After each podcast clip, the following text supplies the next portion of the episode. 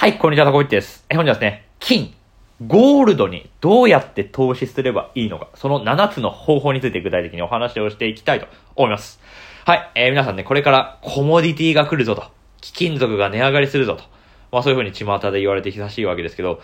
じゃあ具体的に金にどうやって投資すればいいのかって、わかんない方も多いと思うんですよ。え、なので本日はですね、え、ダン高橋さんの、え、超カリスマ投資系 YouTuber が教えるゴールド投資の本を元にしてですね、え、どういう風にしてゴールドに投資すればいいのか、その7つの方法を具体的にお話をしていきたいと思います。で、僕ね、実際にね、現物、金の現物も持ってますし、金の ETF も持ってるんでね、まあ僕が実際にですね、現物を購入した実体験談とかもね、え交えつつ、えお話をしていきたいと思いますのでですね、まあこれから貴金属投資、ゴールド投資に興味があるって方は、ぜひともね、最後まで聞いていただければと思います。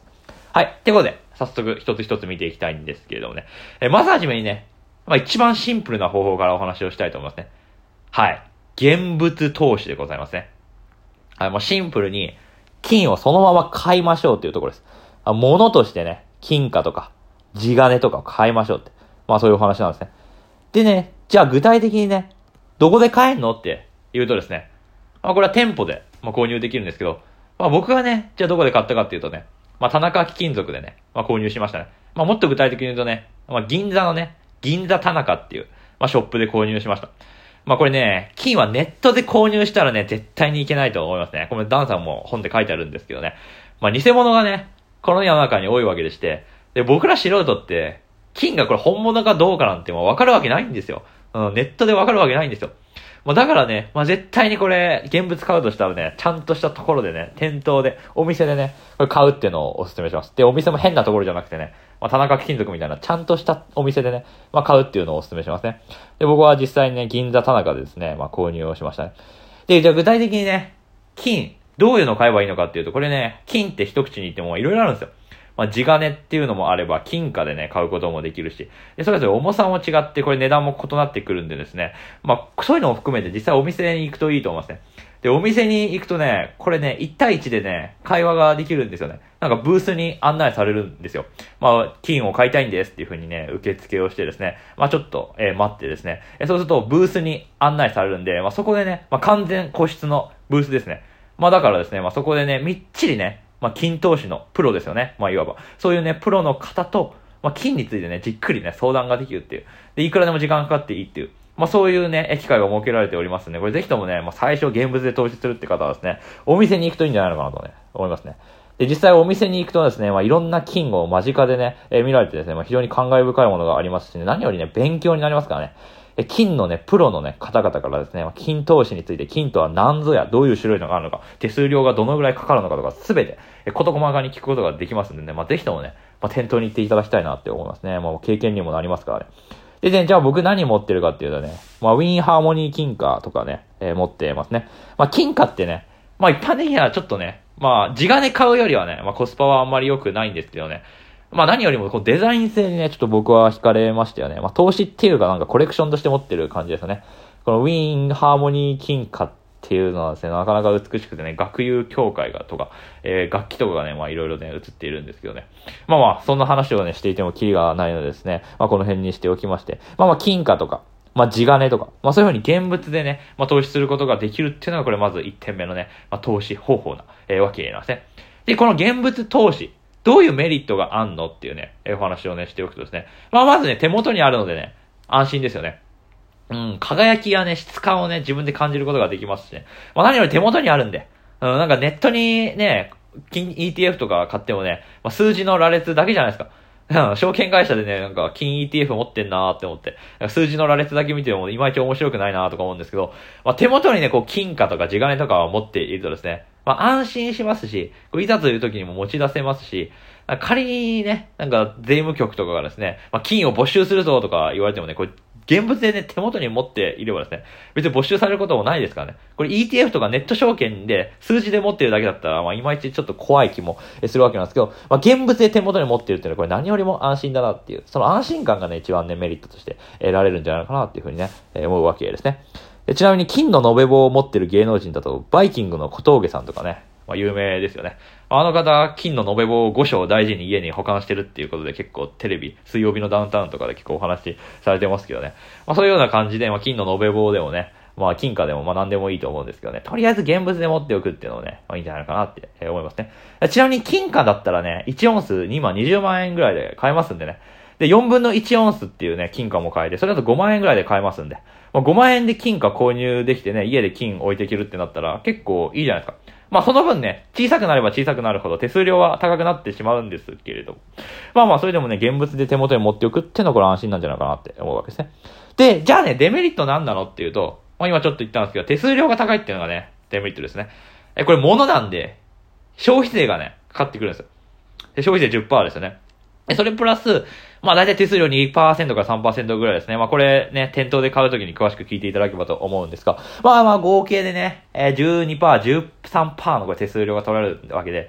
まあそれは結構高いなって思いますよね。普通に投資で考えたら、1回購入するだけで12%、13%の手数料取られるって、まあ相当高いじゃないですか。えなんでこの手数料が高いっていうのはこういうデメリットかなって思うわけなんですね。まあだからその手数料をなるべく抑えるとしたら、まあ、金貨でもね、1オンスのね、ちゃんとした20万相当のね、金貨買うとか、まあ、地金もですね、まあ、なるべくたくさん購入するとかすれば、まあ、手数料が抑えられるわけなので、まあ、少額で買うとしたら、まあ、次に紹介する金の ETF で買う方が、まあ、まあ、手数料ね、抑えられるのかなっていうね、え、気もするわけなんで。で、ちなみにこれ金ね、現物売るときもまだね、結構手数料かかってきますんでね。まあ、現物で持っておくとしたらですね、まあ、長期保有で一生売らないで、え自分のね、資産としてですね、まあ、手元にずっと持っておく。長期保有。そういうつもりでね、買うのがいいんじゃないかなとえ思うわけです。え、ということで1点目がね、現物投資ということでございました。まあ、ちょっとね、現物投資一番、えー、馴染み深いというか、え僕は実際にお店で買って一番面白かったので、ちょっと長くなってしまったんですけど、まあ、次ちょっとね、後の6種類サクサクいきますね。はい。で、2つ目にね、お勧めしてるのは金の ETF ですね。あ、これダンさんがね、一番おすすめしているね、購入方法でして、まあ、何よりネット証券会社で、ね、いつでも購入できるっていうのがこれ、でかいですよね。しかもね、数量で言ったら1万円ぐらいからね、購入できますからね。で、いろんな ETF の種類があって、まあ、GLD とか、IAU とかね、1326とか1540とか。まあ、この辺のどういう金 ETF 買えばいいか、まあ、具体的に、ね、本を読んでね、えー、勉強していただければと思うんですが、まあまあ、金の ETF であればね、まあ、1万円ぐらいからね、ネット証券会社でいつでもね、えー、どこでも購入できるっていう、まあ、これはかなりね、いいんじゃないのかなって思うわけですね。で、まあ、メリットですけど、まあ、現物じゃなくて、パソコン上にね、まあ、ネット証券上にこう数字として記帳されておりますんでね。まあ、なくす心配がないっていうのはかなりメリットですね。で、いつでも買えるし、まあ、何よりね、ETF なんでめっちゃ手数料ね、現物とは比べ物にならないぐらい手数料安いんで、まあ、かなりメリットあるんじゃないかなと思うわけです。だから少額でね、ちまちま積み立てていくんだったらね、これは ETF でいいんじゃないかなって、え思うわけなんですね。っていうのが金の ETF です。ダンさんが一番ね、まあお勧めしてますね。まあ現物でね、20万とか30万とかはね、なかなか投資できないなっていう人だったら、まず金の ETF を買ってみるのがね、まあいいんじゃないのかなって思うわけですね。で、金の ETF を買って、まあなんとなくね、いいなって思い始めたら、まあ実際にね、お店に行ってみてね、まあ金貨なり地金なりね、説明を受けてですね、まあ少額からね、買ってみるといいんじゃないのかなというね、まあそんな気がしています。ということでね、2パターン目が金の ETF をね、まあ買うっていう、まあそういうお話ですね。はい。でね、次、3パターン目はね、これ先物と CFD ですね。はい。これね、ダンさん書いてたんですけどね、まあ初心者にはお勧めできないっていうふうに、えー、書いてありましたね。で、まあ金先物とか CFD とか、まあこれちょっと詳しく話してるとすごく長くなるのでね、まあ割愛しますけど、まあまあ最初はね、これは手出さなくていいんじゃないのかなって思いましたね。ダンさんは本の中で、え書いてありましたけどね。まあ僕も正直先物と CFD は手出さないなっていうふうに思ってるんでね。まあこれはあんまりお勧めできないかなと、まあ個人的には思いますね。まあ慣れてきてね、まあ上級者、プロみたいになってきたらね、これ先物とか CFD に、まあ手出してもいいのかなという感じです。ということで3つ目でした。はい。で、4つ目。4つ目は金鉱株ですね。はい。バフェットがね、投資したっていうので最近話題になってましたけどね。じゃあ、金鉱株って何かっていうと、金を採掘する鉱山会社のね、株式を購入するっていうところですね。で、これもね、まあ、間接的に金を持ってるっていうのは同じ意味ですね。だって金を採掘する会社のね、株式なわけですからね、間接的に金を持ってるのと、まあまあ、遠からずっていう感じですけどね、まあ同じような意味合いがあるんじゃないかなと思うわけです。で、まあね、一般的に金価格と連動する傾向がありますんでですね、まあ、金鉱株を買ってもまあいいんじゃないのかなって思うわけですね。で、どういう金鉱株買えばいいかっていうと、まあ、未上場の金鉱株と、まあ、上場している金鉱株の2種類があるわけですけど、まあ、一般的な上場している金鉱株を買うことになるなと、まあ、思うわけですよ。で、こういうね、金鉱株をね、買うメリットって、じゃあどういうものかっていうとですね、まあ、会社の業績が反映されるわけですよね、株価に。まあ、要はね、会社に投資してるのと、まあ、同じなわけなんで、だから金価格よりも高いリターンをね、耐えるっていうのが、まあこれ1点目のメリットですよね。まあ普通にね、現物でゴールドね、持ってるだけだったら、これ利息も生まないしね、まあそんなに値上がりもですね、値下がりもしないわけなんです。まあそんなにリターンは狙えないんですけど、均衡株だったら、うまくね、いい会社掘り当てれば高いリターンを狙えるっていう可能性があるんで、まあそれがかなりメリットかなって思うわけですね。で、じゃあデメリット何かっていうと、まあリスクですよね。うん、まあ高いリターンを狙えるっていうのは、反面、リスクが大きい。まあ、マイナスになる可能性もあるっていうところなわけなので、まあ、そこを踏まえてね、均衡株の投資っていうのをまあ考えていいのかなとえ思うわけですね。はい、というのが4つ目で、で、5つ目はね、均衡株の ETF に投資するっていう方法も、えー、あるわけですね。まあ、個別の均衡株とかだったらね、まあ、よほどクロートじゃないと難しいと思うわけですね。えー、要は会社にね、投資するわけですから、その会社についてめちゃめちゃ調べてね、その会社がどういう鉱山でどういう金を発掘してるのかとか、まあなかなかね、素人からしたらそんなのわかんないじゃないですか。え、だから、そういう風に個別の均衡株に投資するのが怖いんだったら、均衡株の ETF に投資するっていうのも、またこれ一つの手段じゃないのかなとね、思うわけですね。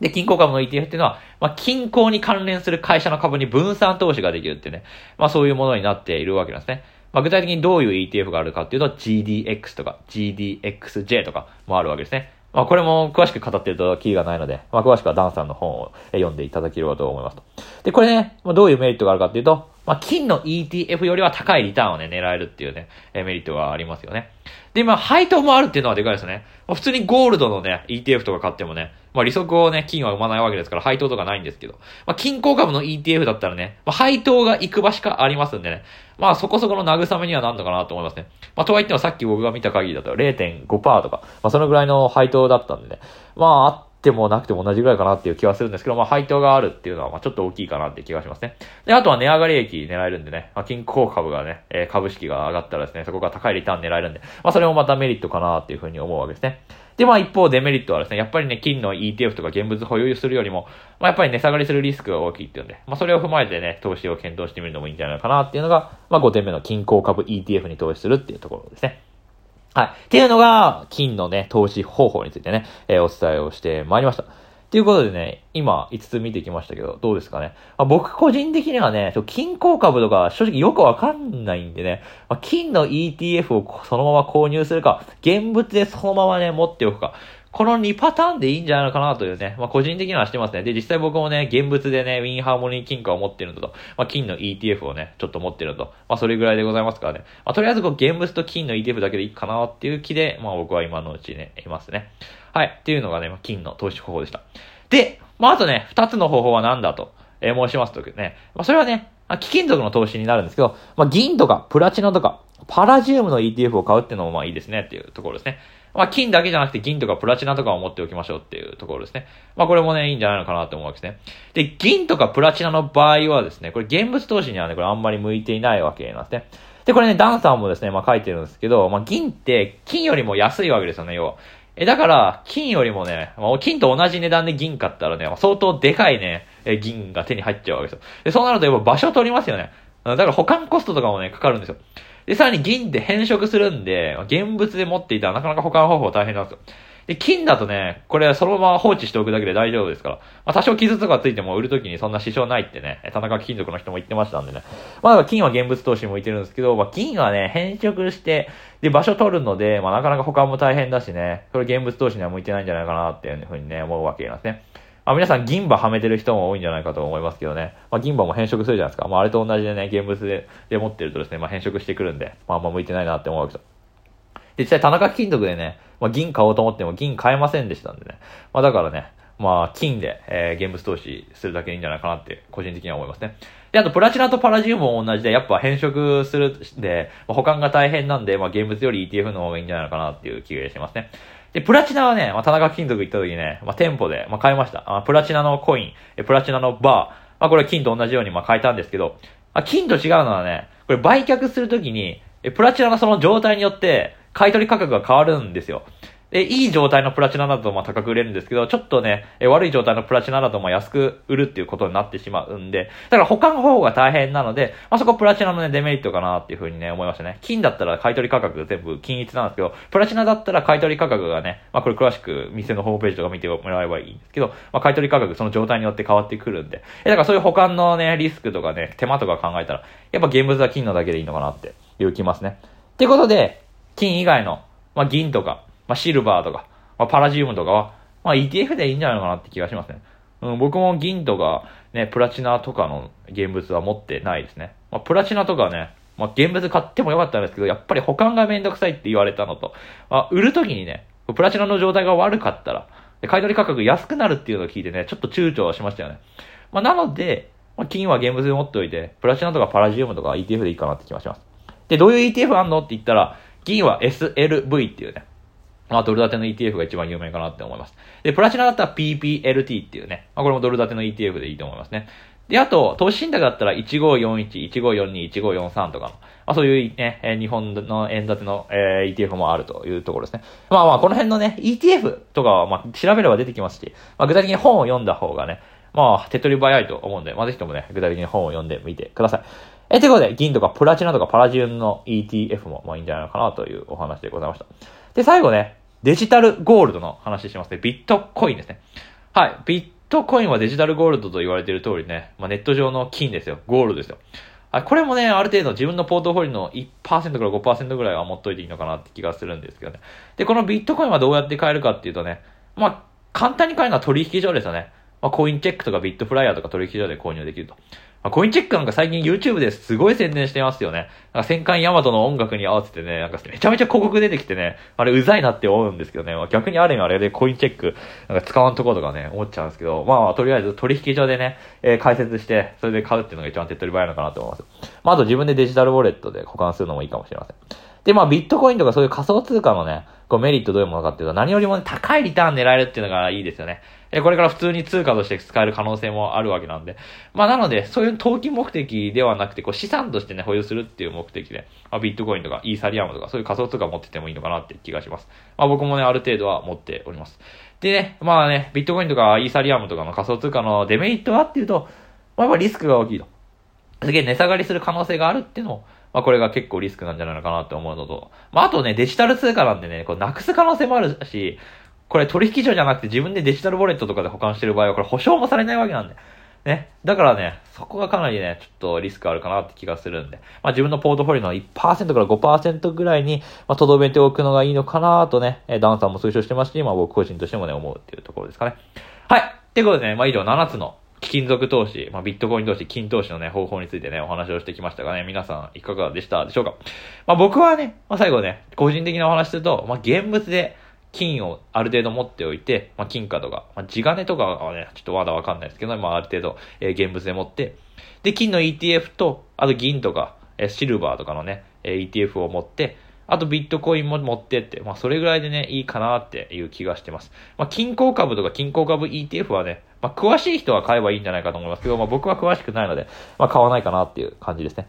はい。ということでね、まあいろいろね、まあ投資方法あるんで、皆さんね、え自分に合った投資をですね、まあぜひともやってみて、で、こ楽しいね、コミュニティ投資をですね、まあ、やってみてはいかがでしょうかまあそんなお話でございました。で、このダンさんのね、ゴールド投資の本はですね、まあ非常にこれ面白いですね。まあいろんな貴金属投資の本僕読んできましたけど、これ一番スッキリとね、え何買えばいいか、で、どうして買えばいいかとか、はい、まとまってる本だったと思いますのでね、概要欄貼っておきますので、ぜひともよかったら読んでみてください。えということで、本日は以上になります。面白かった方、チャンネル登録、いいね、等々よろしくお願いいたします。ご清聴ありがとうございました。